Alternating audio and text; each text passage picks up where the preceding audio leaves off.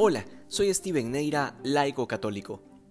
Es muy propio de este tiempo el escuchar que alguien es espiritual pero no religioso, y con esto quiere significar que cree en un ser superior pero que no se identifica con ninguna religión en particular que es básicamente lo que en la teoría se conoce como un agnóstico.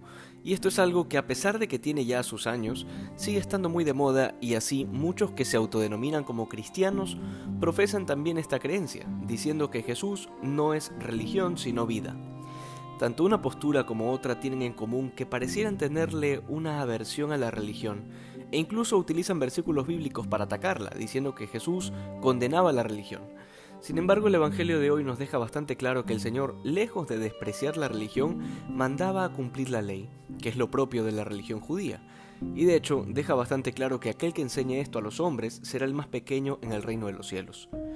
Quien ha tenido contacto con los evangelios sabe muy bien que Jesús fue un hombre profundamente religioso, cumplidor de la ley y por supuesto, acudía a la sinagoga los sábados tal como sus padres le habían enseñado desde pequeño, por la sencilla razón de que Jesús fue un judío de su tiempo, un judío que manifestó abiertamente lo que hemos leído en el Evangelio de hoy, que no vino a abolir la ley y los profetas, sino a darle plenitud. ¿Y cuál era esa plenitud? Su misma persona. Jesucristo es la plenitud de la ley y los profetas.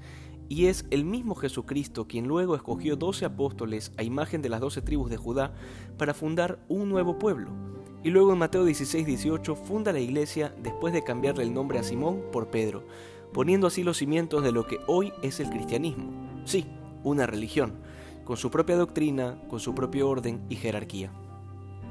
Quienes hablan de un Cristo sin iglesia siguen sus propias ideas o para decirlo con las palabras de San Pablo, siguen una cabeza sin cuerpo, porque Cristo es la cabeza de la iglesia y allí donde está la cabeza también está el cuerpo porque son inseparables. Esa es justamente la característica más esencial de la Iglesia Católica, el ser inseparable de su fundador, y esto indistintamente de la calidad moral o de la santidad o miseria de sus fieles.